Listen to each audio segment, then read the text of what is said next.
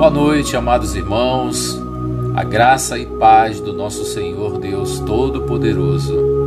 Obrigado por estarem mais uma noite aqui comigo, compartilhando juntos e buscando e aprendendo sobre o nosso Deus. Como é importante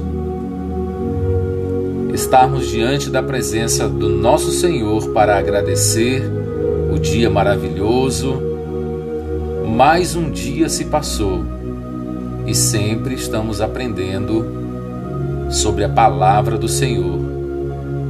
Amados, aprenda a depender de Deus.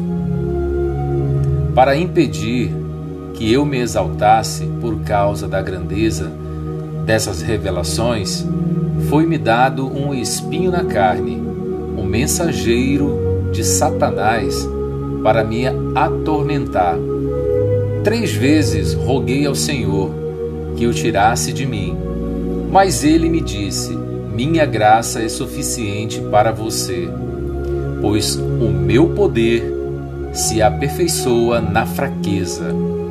Portanto, eu me gloriarei ainda mais, alegremente em minhas fraquezas, para que o poder de Cristo repouse em mim. Por isso, por amor de Cristo, regozijo-me nas fraquezas, nos insultos, nas necessidades, nas perseguições, nas angústias, pois quando sou fraco é que sou forte. Está no livro de 2 Coríntios 12, 7, 10. Paulo era um fariseu estudado, poderoso, respeitado por todos e muito temido pelos cristãos. Mas depois que Jesus o tocou, ele se transformou em um cristão pobre, desprezado, tido como louco e perseguido por aqueles que o respeitavam antes de sua conversão. Diante desta transformação, Podemos dizer que, aos olhos humanos, a vida de Paulo piorou muito, mas isso não importava, porque Paulo tinha uma visão espiritual das coisas. Veja, embora eu mesmo tivesse razões para ter tal confiança, se alguém pensa que tem razões para confiar na carne, eu ainda mais circuncidado no oitavo dia de vida, pertencente ao povo de Israel, a tribo de Benjamim, verdadeiro hebreu, quanto à lei, fariseu, quanto ao zelo, perseguidor, perseguidor da igreja, quanto à justiça que há na lei, irrepreensível mas o que mais me era lucro passei a considerar perda por causa de Cristo. Mais do que isso, considero tudo como perda comparado com a suprema grandeza do conhecimento de Cristo, Jesus, meu Senhor, por cuja causa perdi todas as coisas. Eu as considero como esterco para poder ganhar a Cristo e ser encontrado nele. Não tendo a minha própria justiça, que procede da lei, mas a que vem mediante a fé em Cristo. A justiça que procede de Deus e se baseia na fé, quero conhecer a Cristo, ao poder da sua ressurreição e a participação em seus sofrimentos tornando-me como ele em sua morte, para, de alguma forma, alcançar a ressurreição dentre os mortos. Esta palavra está no livro de Filipenses, capítulo 3, 4, 11. Amados irmãos, diante disso, podemos nos perguntar: qual era o segredo de Paulo? Por que ele não se abalava com as coisas ruins que aconteciam em sua vida? A resposta é: Paulo dependia de Deus. Certa vez ele disse: Fui crucificado com Cristo. Assim, já não sou eu quem vive, mas Cristo vive em mim. A vida que agora vivo no corpo, vivo pela fé no Filho de Deus, que me amou e se entregou por mim. Está no livro de Gálatas 2:20. Paulo aprendeu a depender de Deus em tudo. Prestem bastante atenção. Todo o sofrimento que Paulo teve na cadeia, Deus tocou no seu coração e houve uma transformação absurda na vida de Paulo. Antes dele conhecer a Deus, ele perseguia os cristãos. E Deus curou ele de uma cegueira. Ele se prostou diante do nosso Senhor e ele aprendeu a depender de Deus em tudo. Isso que devemos fazer, amados irmãos. Em tudo em que, em que fazer nesta vida, em tudo em que você for fazer nesta vida, dependa de Deus. Coloque Deus na frente de tudo. E ao analisar a passagem acima de 2 Coríntios 12, 7 10, podemos ver quatro coisas que nos ensinam a depender de Deus. A primeira, os espinhos nos levam a depender de Deus. Ou seja, e para que não me exaltasse pela excelência das revelações, foi-me dado um espinho na carne, a saber, um mensageiro de Satanás para me esbofetear, a fim de não me exaltar. 2 Coríntios 12, 7. As lutas que enfre enfrentamos durante a vida são como espinhos. E enquanto estivermos nesta terra, teremos que lidar com eles. Às vezes nos ferimos por conta própria, e às vezes Deus permite sermos feridos para nos disciplinar. Você pode se perguntar: se Deus é um Deus de amor, por que ele permite que nós nos machuquemos com os espinhos? Por que permite que sentamos, sintamos dor. A verdade é que Deus prefere nos ver tristes perto dele do que sorrindo longe de sua presença. Porque permite que sintamos dor. Olha a pergunta: por que Deus permite que sintamos dor? Muitas das vezes nós sofremos, nós erramos, nós deixamos de fazer as coisas do mundo. Às vezes dói, às vezes é difícil você largar aquilo que você está acostumado a fazer no mundo, no mundo. Mas Deus ele prefere, ele prefere você triste ao lado dele do que sorrindo longe de sua presença pecado também é como um espinho para a humanidade. Veja, e ao homem declarou: Visto que você deu ouvidos à sua mulher e comeu do fruto da árvore, da qual eu lhe ordenara que não comesse, maldita é a terra por sua causa. Com sofrimento você se alimentará dela todos os dias da sua vida. Ela lhe dará espinhos e ervas daninhas, e você terá que alimentar-se das plantas do campo. Gênesis 3, 17 18. Antes de Adão e Eva errar, tínhamos tudo, Deus tinha preparado tudo. Após o erro de Adão e Eva, Deus ordenara que não comesse, ou que não comêssemos. Maldita é a terra por sua causa. Com sofrimento você se alimentará dela todos os dias da sua vida. Ela lhe dará espinhos e ervas daninhas. E você terá que alimentar-se das plantas do campo, ou seja, com teu próprio suor. Porém, Jesus levou esses espinhos consigo para a cruz, para que pudéssemos receber o perdão de Deus. Tiraram-lhe as vestes e puseram nele um manto vermelho. Fizeram uma coroa de espinhos e a colocaram em sua cabeça.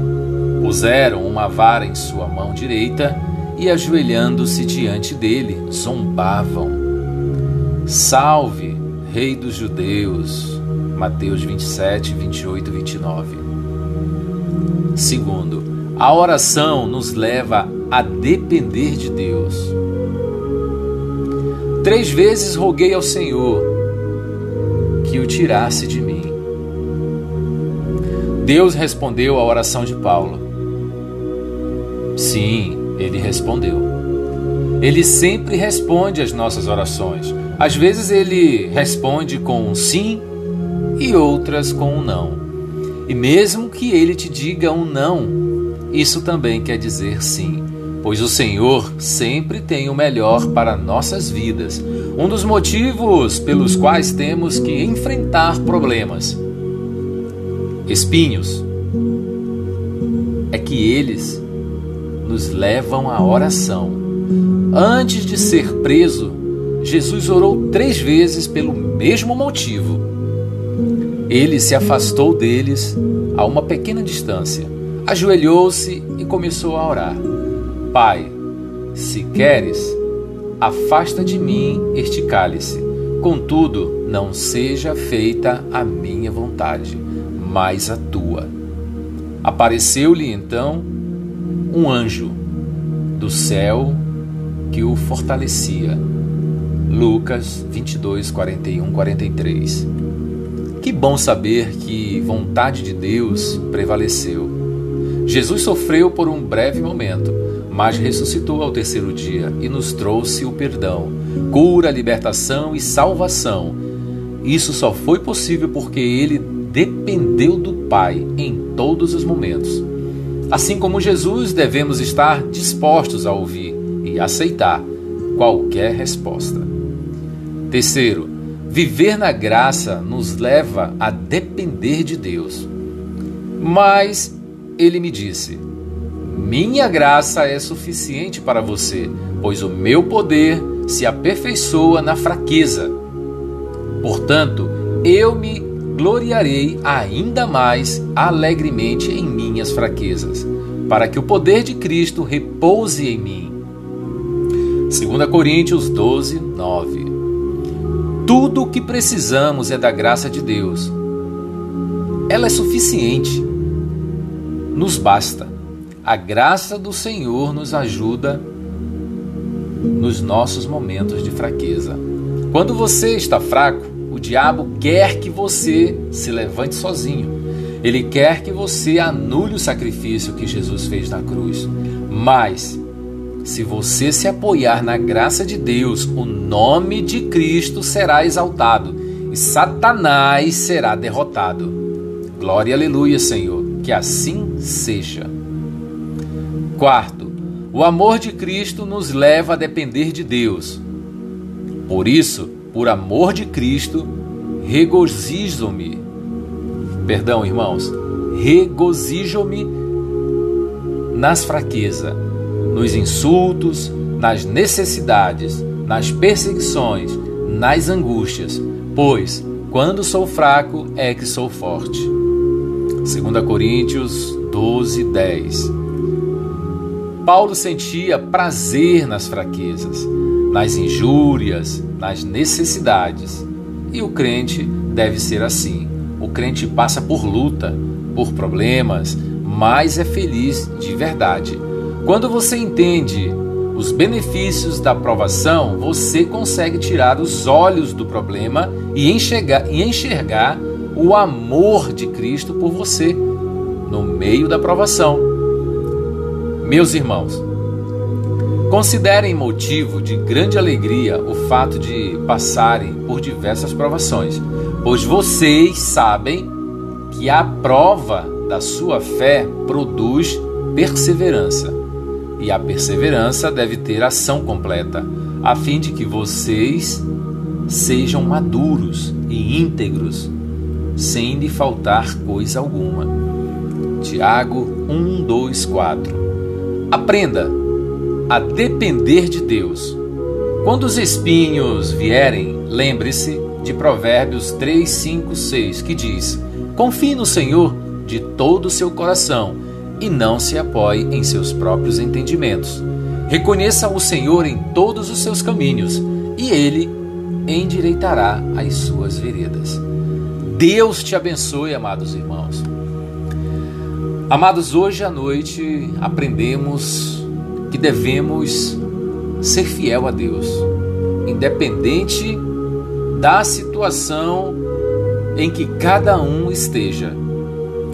Não deixe que o erro, que o vício do mundo, o vício do pecado, torne você escravo. Deus é misericordioso. É melhor que você sofra perto de Deus do que você seja feliz longe de Deus. Não deixe que o mundo te engane. Não deixe que Satanás te convença ao contrário. As alegrias deste mundo são alegrias momentâneas. Não levamos nada.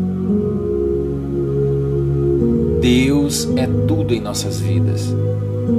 Que a paz de Cristo esteja com cada um de vocês e que esta palavra possa produzir a força necessária que precisamos e que cada um de vocês busquem a todo momento a conhecer e aprender sobre o Deus, o Deus vivo que morreu na cruz e ressuscitou ao terceiro dia. Amados,